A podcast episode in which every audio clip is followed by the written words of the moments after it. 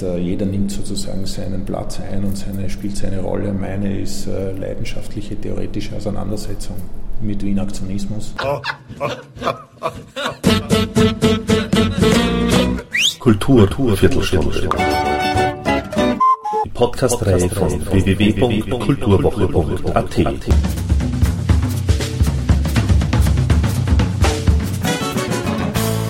Präsentiert von Manfred Horak. Westlicht, Schauplatz für Fotografie im 7. Wiener Gemeindebezirk, beginnt das Ausstellungsjahr 2009 mit einer Schau, die sich, 40 Jahre nach Rudolf Schwarzkoglers Tod, mit dem methodischen Ansatz der Fotografie im Wiener Aktionismus beschäftigt. Diese Kunstrichtung, die sich auf einen Zeitraum von knapp zehn Jahren beschränkt, ist einer der wesentlichsten Beiträge österreichischer Kunst zu den Entwicklungen der internationalen Avantgarde die Künstler versucht mit radikalen, provokativen und konsequenten Aktionen tradierte und vor allem normierte Kunstvorstellungen zu durchbrechen. Ihre Suche nach neuen Ausdrucksformen bedingte auch einen neuen interdisziplinären Umgang mit dem Medium der Fotografie, der von der internationalen Kunstszene rezipiert wurde. Die Schau Der chirurgische Blick konzentriert sich auf die Hauptvertreter des Wiener Aktionismus Günter Bruß, Hermann Nitsch, Otto Mühl und Rudolf Schwarzkogler. Die Exponate stammen aus der Sammlung Philipp Konzett.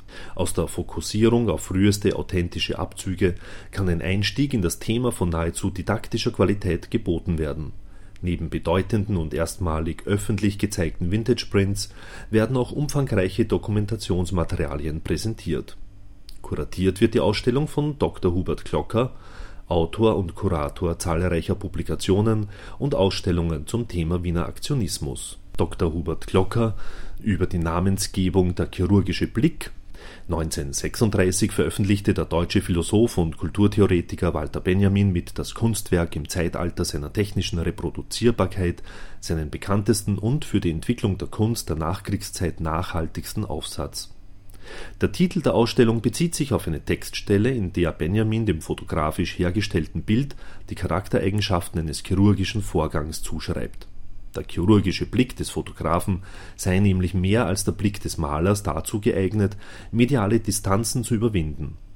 Benjamin schreibt, dass der Maler in seiner Arbeit eine Distanz zum Gegebenen behält, während im Gegensatz dazu der Kameramann tief ins Gewebe der Gegebenheit eindringen könne er verknüpft mit dieser Eigenschaft die Hoffnung auf eine Möglichkeit der Repolitisierung der Möglichkeiten der Kunst als Reaktion gegen den Faschismus und die Ästhetisierung der Politik durch den Nationalsozialismus.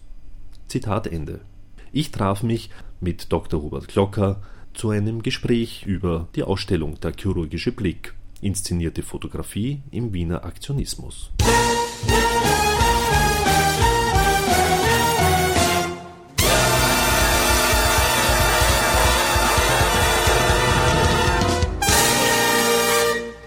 Des Fotografen im Aktionismus ist ja umstritten, eine sehr große. Ähm, es da irgendwie, gab es jemals theoretische Überlegungen, wenn es quasi keine Fotografie gegeben hätte im Aktionismus, ob der Aktionismus dann diese Rolle auch gehabt hätte, die er heute hat? Ja. Äh, naja, äh, die Rolle des Gra Fotografen ist umstritten im Wiener Aktionismus weiß ich jetzt nicht, ob man das so sagen kann. Ähm, obwohl natürlich in gewisser Weise haben Sie recht, weil es schon Tendenzen gab um, äh, in der Rezeption äh, vor, vor Jahren eher, würde ich sagen, äh, wo man gesagt hat, naja gut, das sind jetzt gar keine Fotos von Otto Mühl oder das sind keine Fotos von Nietzsche, sondern das sind eigentlich Fotos von Ludwig Hoffenreich ja, oder Fotos von äh, Franziska Cibulka. Ja. Das stimmt äh, bis zu einem gewissen Grad natürlich nur, weil es ist schon entscheidend, dass äh, im Gegensatz zu anderen Künstlern der Generation, ja, vor allem sozusagen Happening-Künstlern der 60er Jahre, in der Zeit, wo diese Fotos entstanden sind, äh, es diesen Anspruch, den die Wiener Aktionisten an die Fotografie gestellt haben, nicht so gegeben hat. Also wenn Sie das zum Beispiel vergleichen mit Fotografien von Alan Caproff oder äh, Jim Dine, äh, Oldenburg, äh, ähm, natürlich Joseph Beuys, ja, da kann man ganz klar sehen, dass diese Künstler in erster Linie die Fotografie als Dokumentationsmedium verwendet haben. Während, wenn man es vergleicht mit den Fotos, die die Wiener Aktionisten, die also im Wiener Aktionismus entstanden sind, speziell jetzt in den Jahren zwischen 1964 und 1967, dass da ein ganz starker gestalterischer Wille der Künstler, um nicht zu sagen gewisse Vorgaben von den Künstlern zu sehen sind. Ähm, soweit würde ich sagen zu dieser Frage, weil ähm, das heißt, es ist tatsächlich so, dass die Künstler schon von Beginn an großen und ganzen Einfluss genommen haben und versucht haben, sozusagen äh, in der einen, vielleicht beim einen mehr und beim anderen weniger, entweder einen Dialog zu führen oder vom Fotografen tatsächlich auch erwartet haben, äh, dass er ihre Anweisungen quasi erfüllt oder umsetzt. Und wäre auch, der, wären auch die Künstler sozusagen so bekannt geworden, wenn es die Fotografen nicht gegeben hätte? Äh, gute Frage. Äh, ich würde sagen, es war kein Nachteil natürlich, dass es äh, diese, dieses massive fotografische Oeuvre gibt, ja, weil natürlich über die Fotografie die Möglichkeit bestanden hat, äh, Jahre später die Aktion zu dokumentieren und der, dem, dem, aktionistischen Ablauf oder dem Ablauf des Ereignisses, äh, das äh, einmalig, eigentlich im Großen und Ganzen einmalig war und auch so angedacht und realisiert wurde, dass man dem eben Jahre später näher treten konnte. Mit dem Bonus, ja, wenn man so will, dass es nicht nur um eine äh, dokumentarisch neutrale Repräsentation des Ereignisses geht, schon auch, ja, aber dass darüber hinaus der Gestaltungswille und der Eingriffswille der Künstler vorhanden war, die gesagt haben, wir wollen das aber so haben. Wir wollen wieder zu einem Bild zurück. Ja. Also wir wollen nicht das Bild erledigen, wir wollen allenfalls das konservative, bürgerliche, äh, traditionelle Tafelbild zertrümmern, aber wir wollen gleichzeitig sozusagen aus dem Ereignis heraus eine neue Bildwirklichkeit schaffen, ja, wenn man so will. Und diese neue Bildwirklichkeit spielt sich im Wiener Aktionismus, speziell in den 60er Jahren, entweder im, im Bereich der Fotografie oder aber auch natürlich ganz stark im Bereich der Collage ab. Und bei der Collage ist es ja auch so, dass da immer wieder Fotos verwendet werden. Ähm, Sie haben schon ähm, langjährige Erfahrungen als Kurator im Aktionismus und haben auch internationale Ausstellungen, wie Sie vorhin gesagt haben, kuratiert.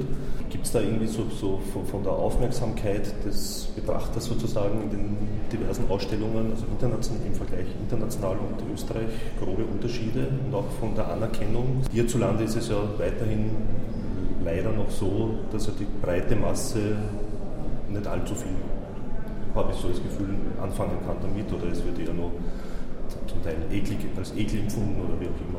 Der Wiener Aktionismus ist klarerweise eine ambivalente, äh, sehr ambivalent aufgenommene Kunstform, ist eine schwierige Kunstform, äh, steht außer Zweifel. Äh, er setzt sich, er hat sich auch langsam durchgesetzt, sagen wir mal so. Das ist nicht einfache Kost, aber es ist natürlich substanzielle Kost. Und, äh, und über die Jahre über die Vermittlungsmöglichkeiten vertiefen sich die Auseinandersetzungen mit dieser Kunst und mit dieser Kunstbewegung. Und ähm, naja, also ich muss, es ist sicherlich so, oder es ist da festzustellen, dass große Museen heute Wiener Aktionismus zeigen, äh, prominenteste Museen Wiener Aktionismus zeigen. Äh, bei der Eröffnung des neuen äh, Gebäudes des äh, Museum of Modern Art in New York ist gleich am Anfang in einem sehr interessanten Kontext äh, mit äh, Charles Ray, Mike Kelly oder Eva Hesse eine Serie Schwarzkogler-Fotos gehangen. Wiener Aktionismus gehört heute international zu den wesentlichen Kunstbewegungen, zu den beeinflussenden Kunstbewegungen der Post-Avantgarde äh, und wird letztlich äh, sozusagen immer in einer immer breiteren Form auch so wahrgenommen. Warum glauben Sie, dass dann die breite Öffentlichkeit immer noch so, so unterschiedlich angenommen wird, teilweise abgelehnt wird? Also ja, ich weiß jetzt gar nicht, inwieweit das, also wenn man heute anschaut, also allem, wenn man, die, die wenn man heute anschaut, die Rezeption von Nietzsche, äh, Finanzminister lässt sich vom Nietzsche-Schüttbild äh, äh, porträtieren. Das sagt zwar nicht viel aus, aber ich meine, ich, ich würde sagen, äh, äh, die haben sich im Großen und Ganzen alle durchgesetzt. Ja? Also sind äh, etablierte Künstler. ich glaube auch nicht, dass das jetzt sozusagen ein Maßstab ist. Es geht um die Qualität, es geht um das, um das Einzelstück und es geht um die Tiefe, die da vermittelt wird. da gibt es keinen Zweifel, dass das ein wesentliches ist. Wie haben Sie den Zugang zum Aktionismus gefunden?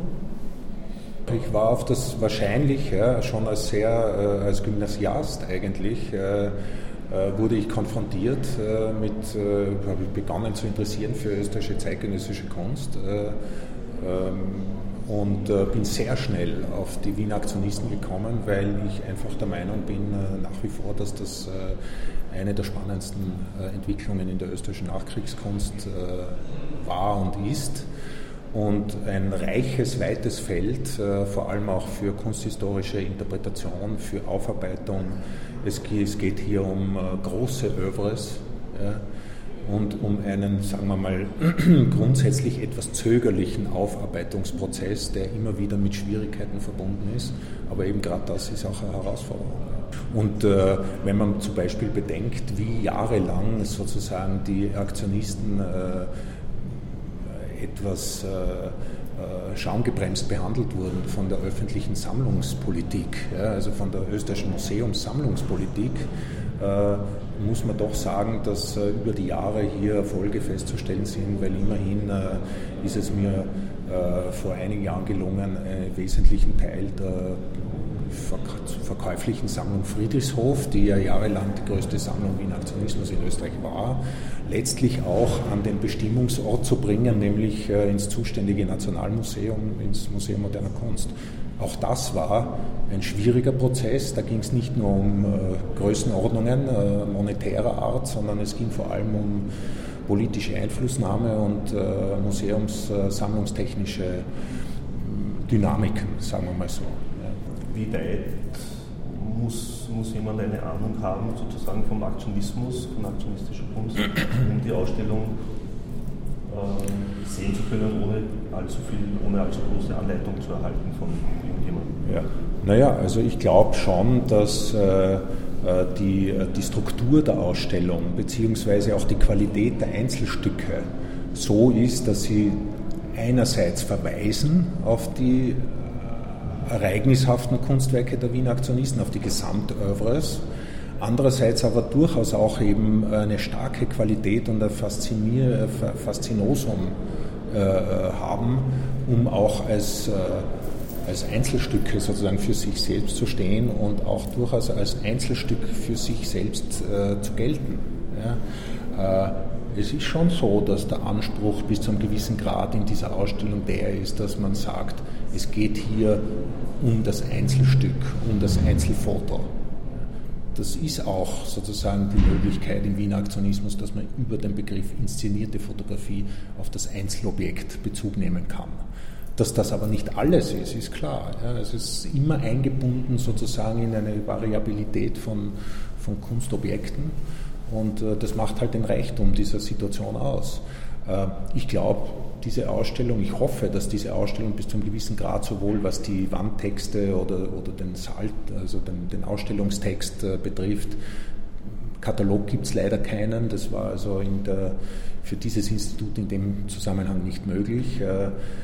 Ähm, dass das von der Art der Hängung und von der Aufbereitung und von der Qualität der Sammlung, von der Gegenüberstellung der Fotografie mit Skizzen, mit Bildobjekten in gewisser Weise so einen didaktischen Ansatz auch hat, dass man ein bisschen mehr, also einen tieferen Einblick kriegt in die Kunst der Wiener Aktionisten. Äh, es hängen ca. 115 Fotos oder so, glaube ich, hat die Martina gesagt. Ja. Ähm, wie, wie viele Fotos gibt es überhaupt in dieser Sammlung? äh, tue ich mich jetzt schwer, diese Frage zu beantworten, ehrlich gesagt, aber es gibt viel, viel mehr. Aber, Weil Sie ja äh, gesagt haben, Sie konnten aus dem Vollen schöpfen. Ja, sozusagen. ja es gibt, aber ich habe es jetzt, jetzt nicht nachgezählt, aber es gibt also, die Sammlung ist umfassend, ja, ist groß.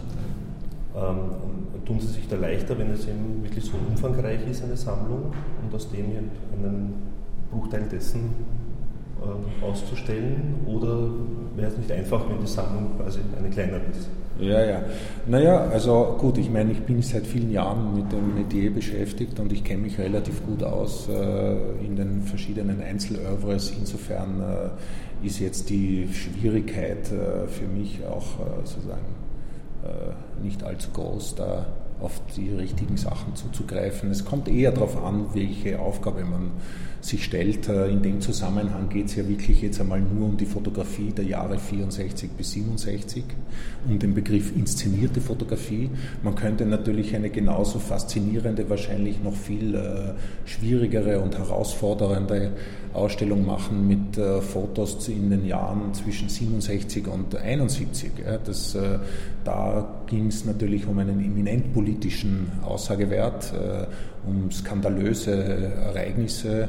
Äh, denken Sie nur an die Aktion Kunst und Revolution natürlich, äh, die, die 1968 äh, stattgefunden hat und radikale Bildfindungen.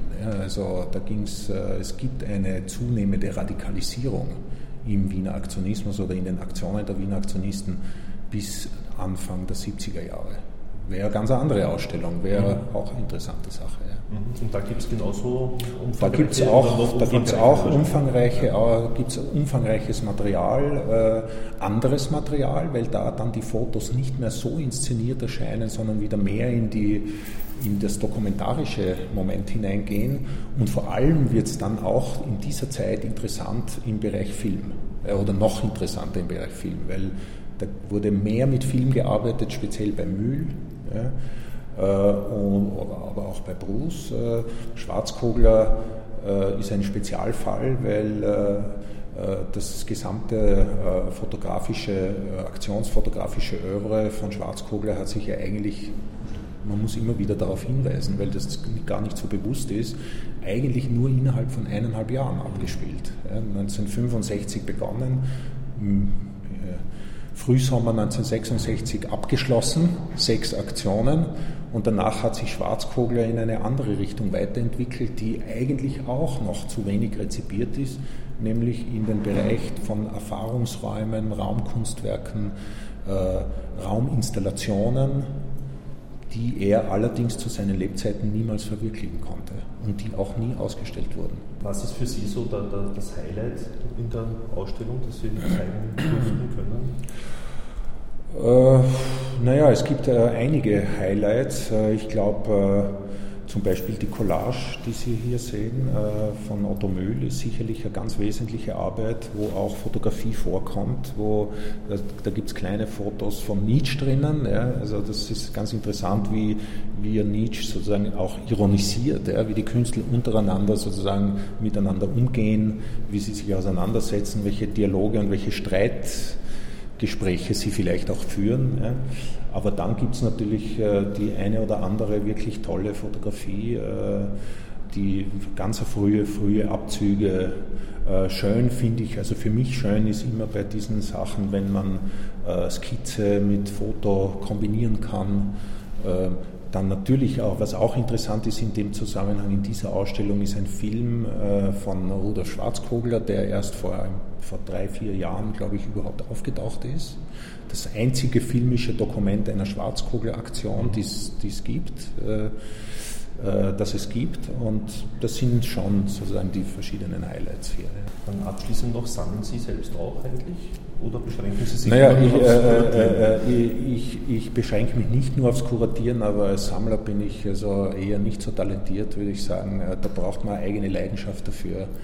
Ähm, das heißt, jeder nimmt sozusagen seinen Platz ein und seine, spielt seine Rolle. Meine ist leidenschaftliche theoretische Auseinandersetzung mit Wien Aktionismus und vor allem äh, Repräsentation und, äh, und Vermittlung der Sammlung Frieshof, die es ja nach wie vor gibt, äh, in, zwar nicht mehr in dieser ausgeweiteten Form wie äh, noch äh, vor zehn Jahren, äh, bevor, die, bevor ein größerer Teil ans Mumok ging, aber es gibt immer noch einen wesentlichen Sammlungsbestand am Frieshof und dann gibt es für mich auch noch die Herausforderung, dass man dem Gesamtwerk von Otto Mühl die Beachtung sozusagen zukommen lässt, die es verdient. Äh, und da gibt es vor allem in den letzten zwei, drei Jahren wesentliche Ergebnisse äh, international.